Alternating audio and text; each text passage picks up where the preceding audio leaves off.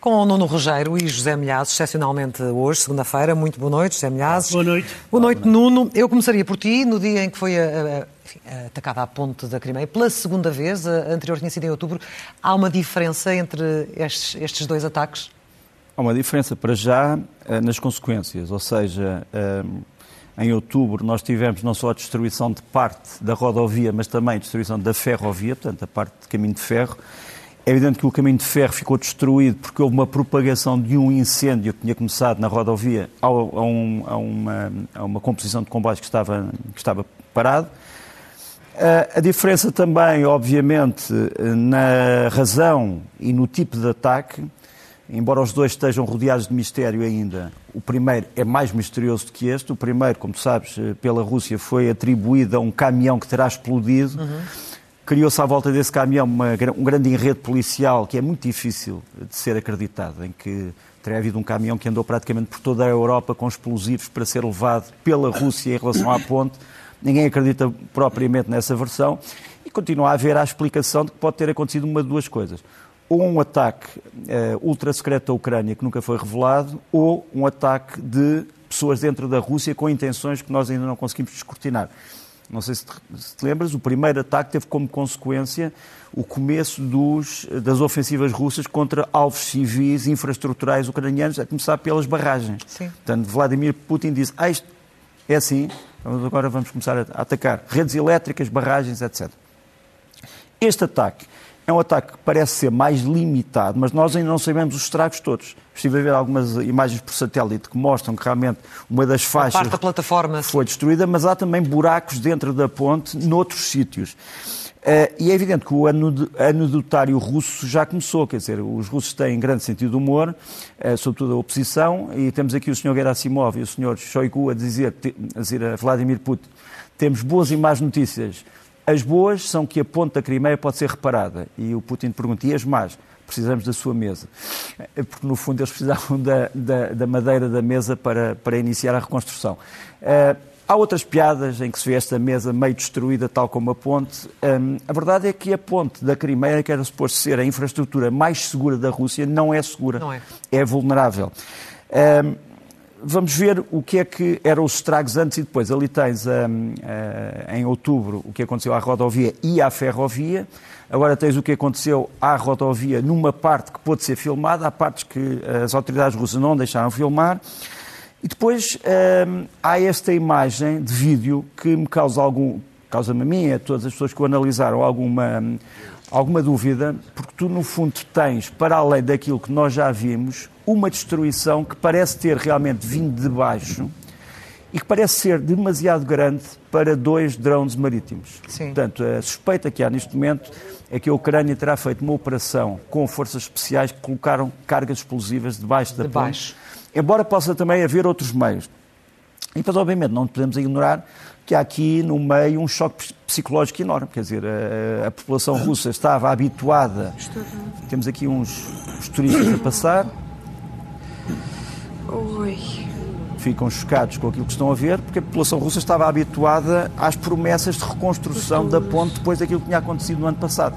E, pelos vistos, não só não foi reconstruída, como as coisas ainda são piores. Tudo isto vai ter impacto, obviamente, na guerra, vai ter impacto no acordo dos cereais inexistente e vai ter impacto nas relações que os vários países que têm a ver com o Mar Negro têm entre si. Falavas da questão psicológica, José Milhazes, eh, como vemos, afinal, ao contrário do que dizia uh, Moscovo, esta ponte de facto não é uh, o local mais seguro para chegar à Crimeia. Não, mas a propaganda tentava apresentá-lo como tal. Uh, nós sabemos que esta ponte é um algo militar, quer a gente queira, quer não, mas é. Porque é uma das vias principais de fornecimento das tropas russas naquela, eh, naquela região. Mas a propaganda russa, a começar pelo Sr. Shoigu, com brutos esquemas de satélites, aviões e não sei quando, diz que ninguém mais tocava naquela ponte. Já é a segunda vez eh, que tocam.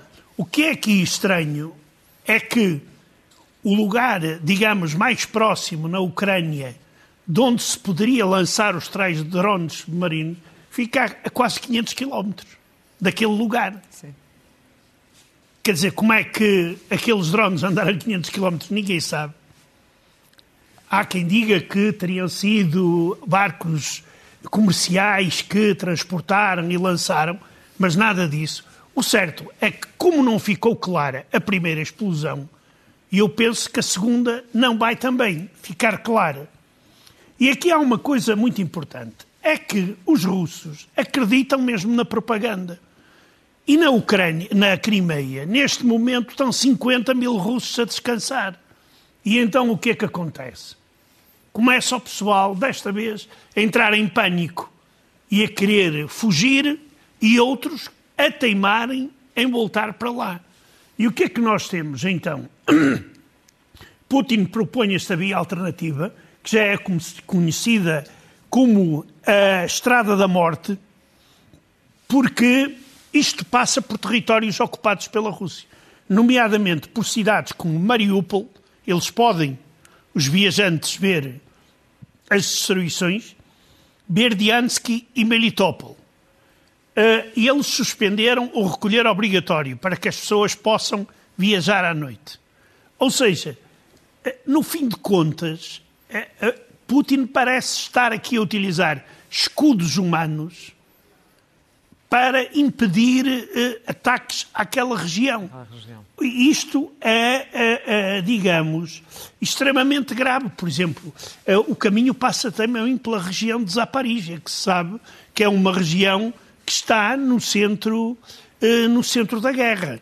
Por isso, eu acho que uh, vamos esperar, uh, esperar que se esclareçam as coisas.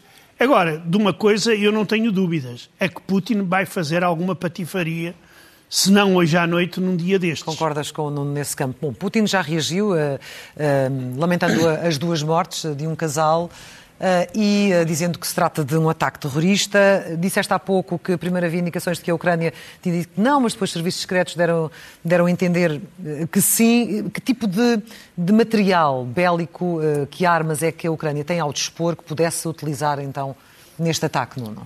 vou falar sobre isso, mas deixa-me só dizer em relação ao mapa que o Zé estava a mostrar-me que a tese de que a Rússia vai usar aquela zona como uma zona de trânsito de civis para se escudar dos ataques ucranianos faz algum sentido, porque o Sr. Shoigu também já tinha dito que ia utilizar dois navios de guerra russos, dois navios anfíbios, para transportar turistas. Hum.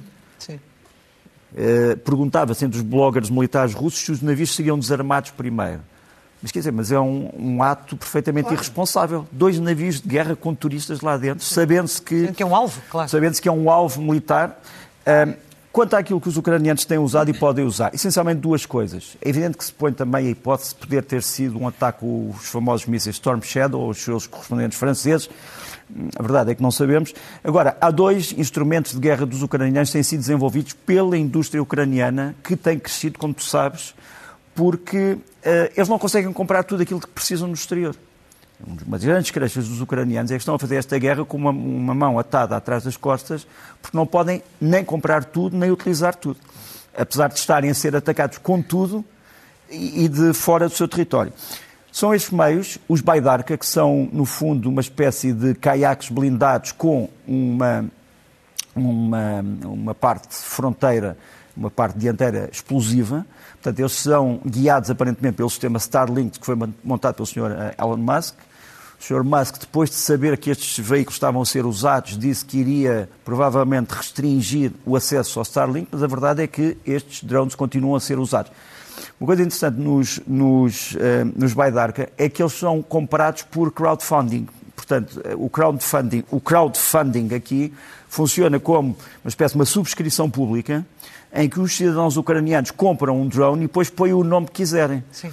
Cada drone tem, um, tem nomes espantosos, eu não vou dizer aqui alguns são um bocado obscenos, mas outros uh, são nomes aludindo a cidades, a revoluções, etc. Os ucranianos aparentemente têm 120 destes drones, ou tinham no princípio, portanto, há, há umas semanas. Foram, entretanto, gastando alguns, não sabemos se estão todos operacionais, mas é uma força uh, relativamente substancial e que já foi vista em ação em vários sítios.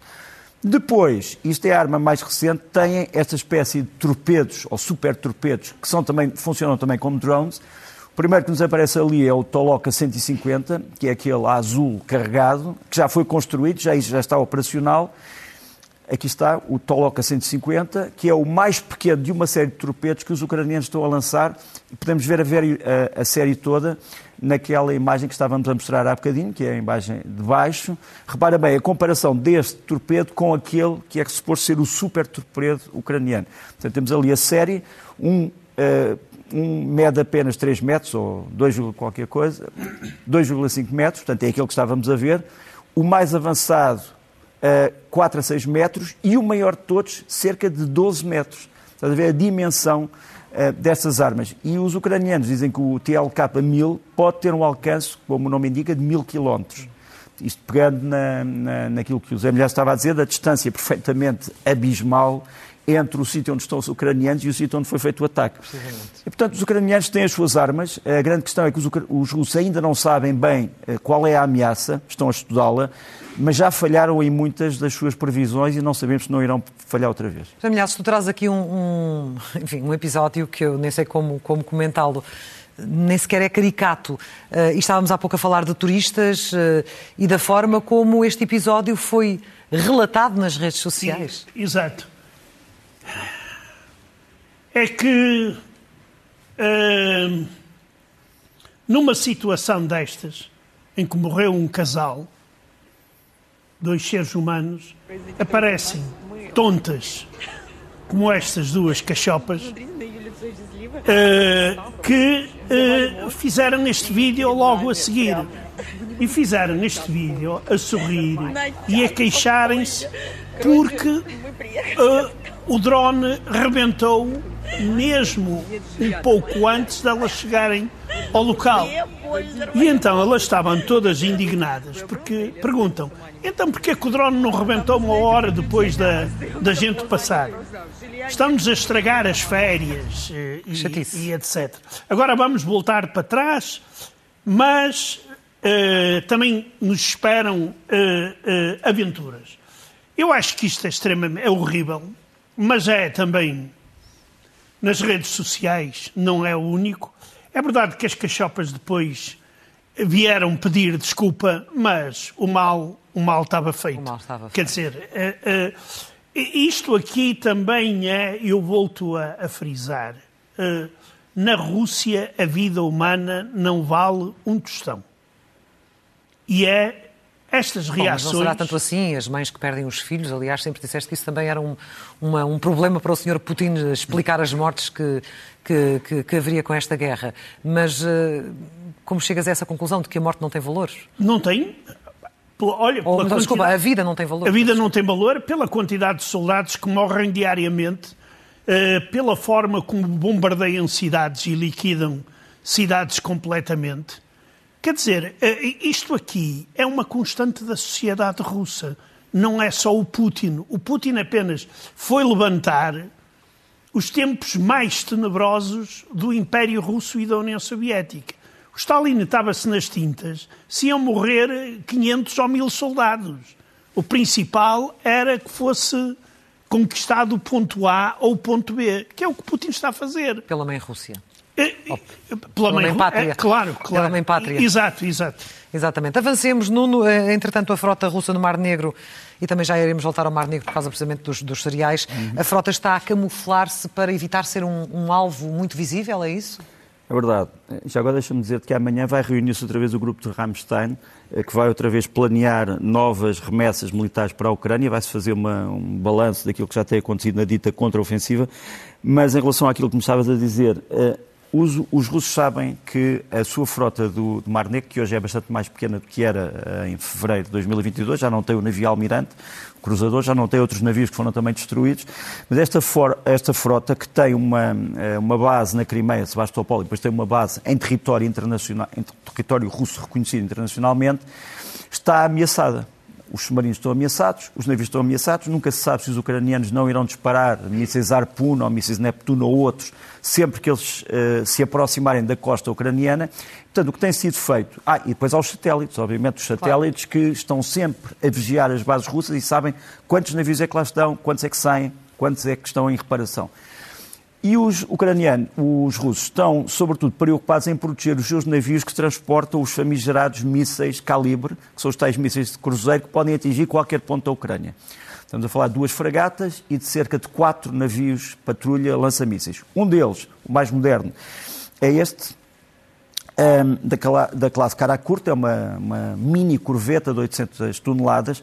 E repara bem a pintura. A pintura uh, dos navios russos começa agora a ser feita em parte em negro para o observador, por exemplo, de um drone, não saber exatamente que navio é que está a atacar. Repara que este navio, à distância, pode parecer um navio muito mais, mais pequeno, pequeno, Ou ter outra configuração. Portanto, ilusão de ótica. Ilusão de ótica, mas também uh, uma ilusão uh, térmica, porque, ao que parece, estes navios estão pintados também na parte de cima por tintas que emitem radiações diferentes.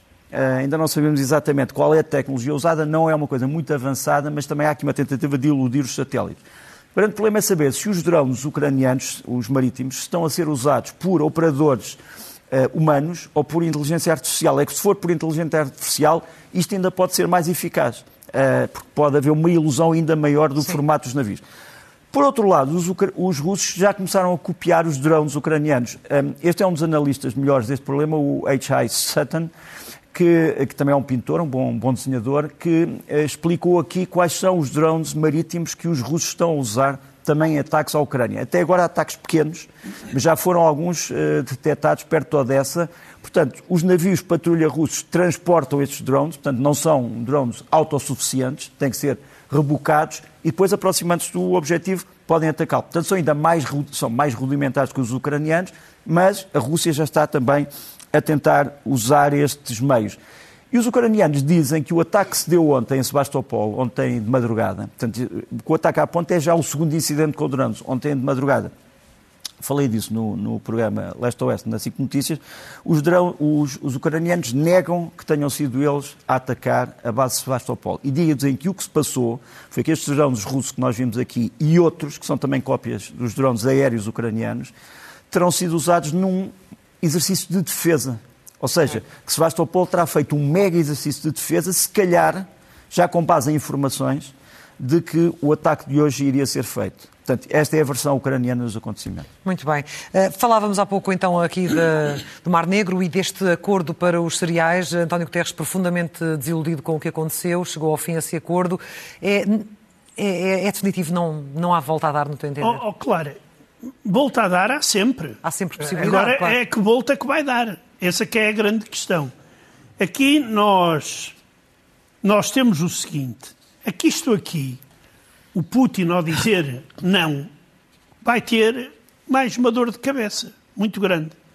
Se ele dissesse sim depois do ataque à ponte, iria ter outra dor de cabeça, porque os patriotas não lhe iriam perdoar, uh, uh, digamos, que a ponta é atacada e ele aceita um acordo que alegadamente é prejudicial à Rússia.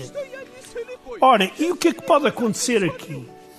É que os ucranianos já disseram que têm propostas para sair desta situação. E uma delas será fretar os navios que vêm e os navios serem escoltados pela Marinha Turca, que é cinco vezes maior do que a Rússia no Mar Negro, do que a Rússia no Mar Negro. Mas isso pode criar aí um incidente muito ora, grave. Ora, exatamente, exatamente. Só criará um incidente se a Marinha Turca for atacada. Exato, exato. Exatamente. Que é o grande problema eh, que os ultrapatriotas russos já dizem que nós temos que nos preparar e tal. Mas isto é um grande problema, porque se a Marinha Turca for atracada, a NATO vai ter que entrar no conflito. Pois. E isto aqui é, digamos, eh, extremamente perigoso. Tendo em conta o caráter e a ação do, do Sr. Erdogan, eu estou convencido que ele vai tentar dar a volta a, a, a Putin. Ele vai encontrar-se com ele. Uh, vai telefonar-lhe quando vier lá da viagem pelo Médio Oriente. O seu amigo Putin. Exato.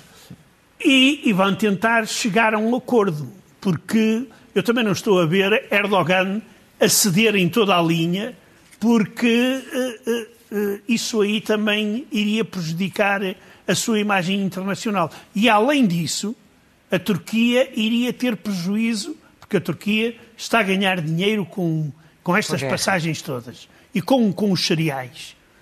Uh, daí que uh, Erdogan irá ter que encontrar alguma saída com Putin para normalizar a situação sendo que é uma situação que não está assim muito normalizada depois da última cimeira da NATO. Digamos que o Sr. Putin não ficou é muito satisfeito com o Sr. Erdogan. Falemos então muito rapidamente, porque o tempo voa. Porquê é que a Crimeia, e tantas vezes falamos disso, foi anexada uhum. em 2014, porquê é que a Crimeia é tão importante e continuará a ser importante para a Rússia? E para a Ucrânia Sim, também? por várias razões, podemos aqui explicar rapidamente, mas deixa-me só dizer que em relação ao acordo dos cereais, os navios ucranianos já não conseguiam levar cereais para fora da zona, porque, no fundo, a Rússia já tinha suspenso a sua participação no acordo. Quer dizer, o, o, a Rússia já não fiscalizava navios há imenso tempo, desde, desde maio que já não havia navios ucranianos a transportar cereais. Portanto, limitou-se aqui a Rússia a, a, a, oficializar uma espécie de um facto material consumado. Mas porquê que a, Ucrânia, porquê que a Crimeia é importante? Obviamente que a Crimeia, que já esteve muito tempo sob a posse de vários atores não russos e que esteve eh, na posse da Rússia no século XVII, no século XVIII, no século XIX e no século XX, uh, a Crimeia é uma espécie de um promontório que permite, entre outras coisas, um acesso ao Mediterrâneo. Sempre foi historicamente essa a importância da Crimeia. Quem controlasse a Crimeia e o Mar Negro controlaria o acesso ao Mediterrâneo. Obviamente que hoje, com o fecho do Bósforo pelos turcos, eh, que isso é impossível à Rússia. Por outro lado, eh, isto também dá acesso àquilo que é a grande planície agrícola eh, da Bulgária, da Roménia, etc. Por outro lado, se a, a Crimeia for controlada pelos russos, a Ucrânia deixa de ser um Estado marítimo passa a ser um Estado perfeitamente isolado, sem costa. Uhum. E isto foi, foi verificado ao longo dos tempos. Eh, isto aqui é uma imagem de 1854, portanto, é o cerco, o famoso cerco de Sebastopol, durante um, a Guerra da Crimeia, em que a Turquia e a França foram aliados, a Turquia, o Reino Unido e a França foram aliados. Temos ali a capa de uma das primeiras edições dos chamados uh, croquis de Sebastopol, do Tolstói, em que ele descreve a cidade de Sebastopol em três estações. Eh, desde a glória, no fundo, até à retirada. Eh, esta, esta, este ser de Sebastopol foi, na memória histórica russa, uma ferida, porque saudou, no fundo, a derrota da Crimeia, embora pudesse ter sido uma derrota ainda pior, eh, foi uma derrota. E, e, a Crimeia tem esse aspecto, digamos assim, espiritual também na cultura e na civilização Sim. russa, apesar de a Crimeia ter sido habitada por muitos habitantes que não eram russos de origem, portanto eram essencialmente de origem turcomana, um, uh, eh, os tártaros, etc. Interessa também aqui referir que os ucranianos têm usado a Crimeia como alvo já desde 2022, ou seja, uh, aquilo que o, os, as autoridades ucranianas dizem hoje é que quando tiverem armas suficientes chegarão à Crimeia já começou a ser posta em prática em 2022. Isto é uma das maiores bases aéreas da Rússia na Crimeia, a base Saki, que foi atacada no ano passado e que provocou a destruição pela Ucrânia de uma grande parte da Força Aérea Russa de intervenção imediata. Temos ali os vários aviões russos que estavam estacionados e que foram destruídos. Também houve aqui um mistério, não sabemos se isso foi feito com mísseis de longo alcance, com forças especiais. Uh, são aqueles mistérios que a Ucrânia diz que um dia explicará quando desaparecer o fumo da guerra. Muito bem. Uh, citando o Clausewitz. Por fim, deixa-me só ir pegando naquilo que o Zé Milhar estava a dizer. Este senhor chama-se Andrei Katapolov, é um, um distinto, um brioso ex-militar russo que agora preside ao Comitê uh, de Defesa no Parlamento Russo, que nessa discussão, eu não sei se podemos tirar dali os, os, os, os rodapés, é, ele tenta explicar porque é que a ponte Kerch, a ponte da Crimeia, é um alvo militar e mais do que um alvo militar. Ele diz, nós dependemos estrategicamente da ponte Kerch. É por aí que passa todo o material de guerra. É por aí que nós fazemos a evacuação do pessoal militar. É por aí que nós fazemos a continuação entre a estratégia russa continental e a estratégia russa insular. Portanto, é um próprio alto dirigente russo que vem dizer que aquilo não só é um alvo militar, mas é um alvo militar de primeira importância. Já milhares, e no campo de batalha há sofrimento, há morte, há muitos militares que se sentem Olha, eh, abandonados. Eu trouxe um vídeo que mostra, já, já não é o primeiro, eu trovo, frequentemente trago disto, em que a degradação nas Forças Armadas Russas. Isto é um grupo de soldados que estão, eles próprios, a enterrarem os seus camaradas que morreram algures numa floresta da Ucrânia, estão a beber vodka, que é uma coisa também eh, normal eh, nos, nos, uh, funerais e a queixarem-se da, da vida desgraçada que levam. Uh, chamam todos os nomes aos comandantes. Eu não vou traduzir o que eles dizem, porque aí, quer dizer, aquilo é uma linguagem completamente. É o comum, não é? É o habitual. Uh, exatamente. Mas eles chamam de tudo aos, comando, aos comandantes. Dizem que não têm munições. Por exemplo, estes 22 soldados, o que resta, têm apenas duas metralhadoras e uma mão de munições, que um deles, deles vai mostrar aqui está a campa onde eles expultaram os camaradas deles. E eles sentem-se completamente abandonados. E isto aqui, eu, eu porquê que trago este vídeo?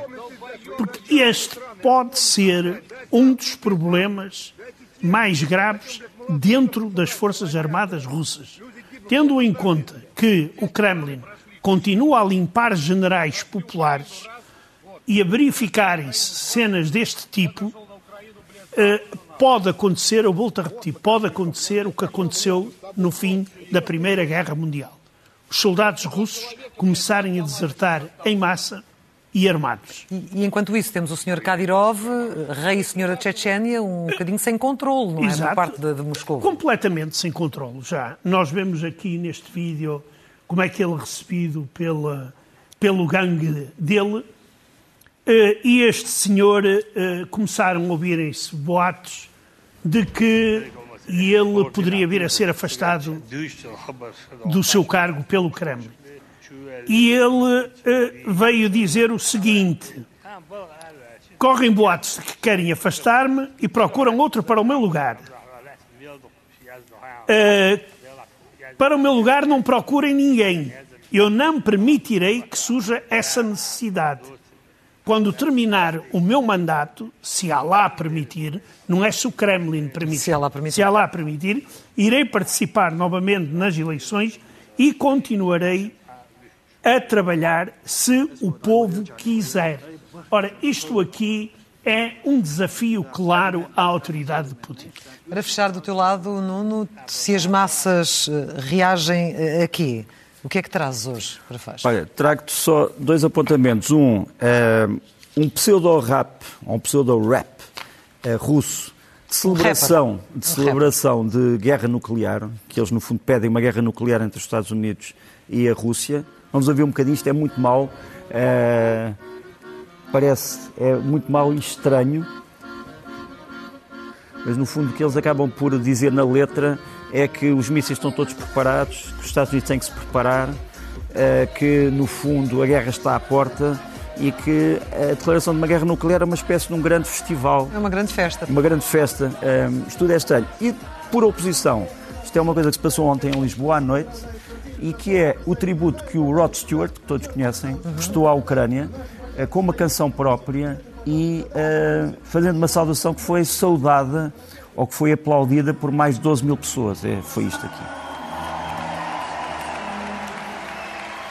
12.500 pessoas em Lisboa a saudar a Ucrânia. Muito bem.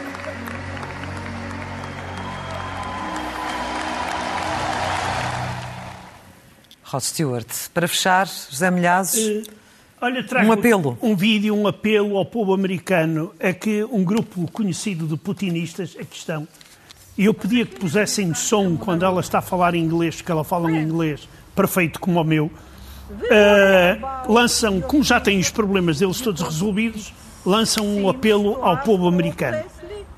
Estão preocupados com o futuro do povo americano, pois nele não se vê esperança nem alegria. E dizemos-vos diretamente aos norte-americanos: tendes de livrar-vos definitivamente da escravidão. Os vossos líderes conduzem-vos diretamente ao inferno. Eh, por isso, nas eleições de novembro, livrai-vos dos democratas. Hillary Clinton não tem lugar na política. Mas, e isto é que é importante, termina a mensagem, a Rússia é dirigida por um digníssimo representante do seu povo, Vladimir Putin. Ou seja, os russos já resolveram todos os seus problemas, Resolvem. agora toca a resolver os norte-americanos. Muito bem. Esperemos José, que não venham resolver os nossos. José Milhazes e Nuno Rogério, muito obrigada. Voltamos a encontrar-nos aqui para mais um Guerra Fria Obrigado. amanhã. Até Obrigado. amanhã.